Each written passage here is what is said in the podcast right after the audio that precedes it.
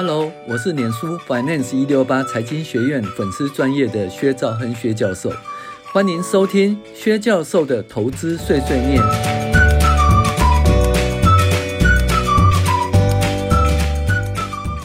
各位网友，大家好，我是薛兆亨薛教授。那我们今天来讨论理财读书会第八集，也就是理财的十五项原则，第九项原则就是。知识是最好的宝藏。那这基本上呢，是摘自于我跟杨教授所翻译的个人理财书里面的哦一项内容，主要是讲理财的十五项原则哈、那我们今天讨论是第九项，知识是最好的保障。那虽然呢，哦，专业理财规划师可以帮助哦你建立人生的理财规划。但是这毕竟还是你自己的事，知识是你最好的朋友呢。可以用四个重要的理由来说明：一，如果没有对个人理财的规划有一定的程度了解，那么你就会变成没有道德、没有能力以及胆大妄为哦所呃胆大妄为者所觊觎的对象。哦，那我们听到很多理专啊，不是就是诶盗取啦，或者是诶帮客户买一些什么基金啊，或理财产产品啊，或盗取客户的这个金钱啊，那这就是如果说你没有理财规划一定的了解，哦，你就会变成这一些呃不道德的理专哦所这个觊觎的对象。只要涉及金钱有关的事情，这些令人怀疑的角色就会潜伏其中。要拿到比他们应该得到的更多。二，有个良好的个人理财及价值观，可以让你理解你自己未来哦做一番规划的重要性。哦，为你自己未来做一番规划的重要性。当然呢，你必须自己有基本的知识，有个人理财哦以及价值观哦，良好的个人理财及价值观，就知道自己要为自己的。诶，未来理财自己做一个规划，这是很重要的。那如果呢，对于个人理财不是很了解，特别是价值观，你可能无法啊变迁，在变迁的经济中与多变的利率中哦获得利益哦。那就是因为你看哦，最近呢，美国是不是升息呀？那从零到零点二五啊，那目前升到多少？三点七五到四。那可能会升到多少？四点五，甚至可能会升到五。那这利率呢是这样的涨，那你的投资会怎样？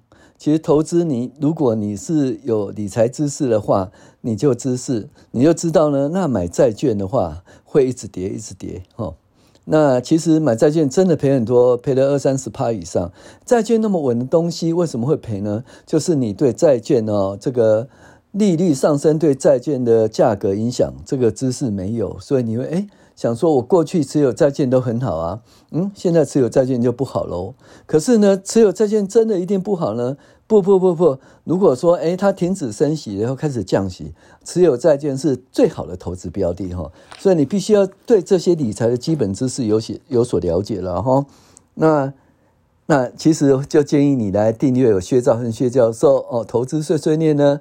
我们每个礼拜都有美股一周回顾与重要经济指标分析，那里面灌输很多基本的理财知识哈，所以你呢可以来订阅我们的薛兆亨薛教授投资碎碎念哦。好，第四，因为现实生活的个人理财很少完全照着课本上或教科书哦所进行的，所以你必须将之概念化，才能够现实生活中可以应用，更可以呢将。哦，有效的将某些事情概念化的唯一方法就是了解它。你必须要了解它，才有办法概念化，然后才可以在这个实际的状况哦来自己来应用，而不是教科书说一步一步要怎么做，而实际上不会那样子了。那么样那样子发生就好了哈。实际上，诶，当然会有所变化。那要聪明的投资，你必须要了解评价的过程，评价是很重要喽。那。我们在原则一介绍风险与报酬权衡哈，只要能够了解自己在做什么，你才能够做出正确的事情。那当然，这涉及到所有的理财的知识了哈。那说如何评价，如何知道高点或低点，这本来就是一个很重要的知识哈。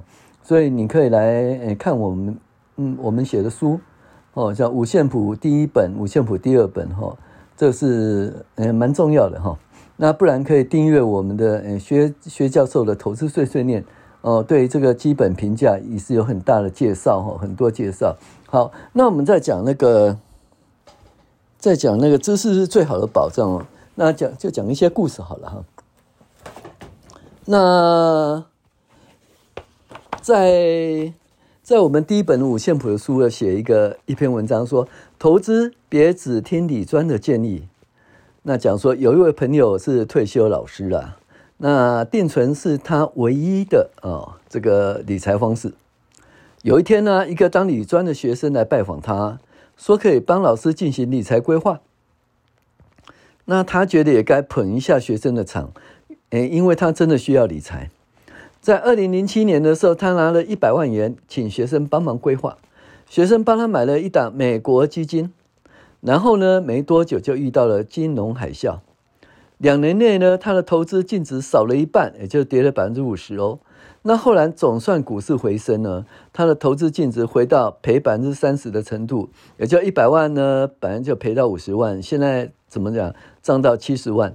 那这个时候，学生建议他说：“啊，卖掉基金，卖掉基金，转存欧元定存。”那当时候欧元呢，对台币是一比四十四。那后来发生欧债风暴、欧债危机，欧元对美元大幅贬值。那这个时候，学生又告诉他说：“应该赎回欧元啊，改买黄金。”嗯哼哼哼，那我们来分析一下这个故事。美国道琼指数从二零零七年的一万四千点跌到二零零九年初的六千五百点，然后升了一点点。他的学生叫他赎回美国基金买欧元。大家知道，美国道琼指数后来涨到三万五千点以上哦。结果他六千五百点的时候，甚至升一点点以后，居然卖掉美国基金去买欧元。那兑换欧元的汇率从四十四比一的，变到四十比一了，这么一来又赔了百分之十。然后他学生建议他赎回欧元呢，改买黄金。那黄金有多少？一千九百元跌到一千一百元呐、那我这位朋友真的是哭笑不得哦。呃，在我来看呢，李专并没有要害老师，他只是把当天早上开会的结果提供给客户而已啊。他的主要收入来源是客户频繁买卖的佣金哦，所以呢，必须要有基本知识是相当的重要。那理财知识呢是很重要的哈、哦。那对于呢理财不能一无所知，或者委托他人理财，财就被理掉了，可能自己都还不知道。平时充实理财知识哦，要多研究哦财经历史，过去曾经发生过的事情，未来还是会发生的。泡沫起的泡沫也会破了。如果你对过去一百年来的财经历史了然于胸，那对任何投资必然有自己的主见，而而可以什么临危不乱。如果你只是月薪三十 K 的年轻朋友，好不容易将自己断舍离哦，放弃很多小确幸，才存下一笔钱，结果在投资中全部赔光了，那真是情何以堪呐、啊！那对投资理财，你可以授权理专帮忙打理，但是你必须拥有基本的理财知识，才能够正确判断理专的建议。记住喽，放弃授权就是弃权。哦，放弃授权就是弃权哦。那辛辛苦苦、斤斤计较存下来的辛苦钱，就这么百分之二十、百分之五十的赔掉了。为什么？因为你没有认真学习理财知识啊。那理财知识的第一个原则是什么？就是当你什么都不知道的时候，就不要投资。巴菲特的合伙人蒙格曾经说过：“投资很简单，知道自己会死在哪里，就不要去那个地方就好了。”所以，投资理财制胜原则就承认自己不知道。那那如果这样，干脆都不要理财了好了。可是不是哦，你要加强你的能力圈，学习理财知识，你会慢慢对投资的标的有所认识、有所了解，进而扩展自己的能力圈。那你只要投资自己知道了，不要碰自己不知道的就好了。那所以呢，假如你什么都不知道的话，我建议你还是存定存哦。好，那我们今天讲的就是说，诶，在我们在理财的时候呢，必须要充实基本知识哦，这最重要的哈。第九项原则就是充充实理财的基本知识哈。我是薛章薛教授，谢谢您的收听。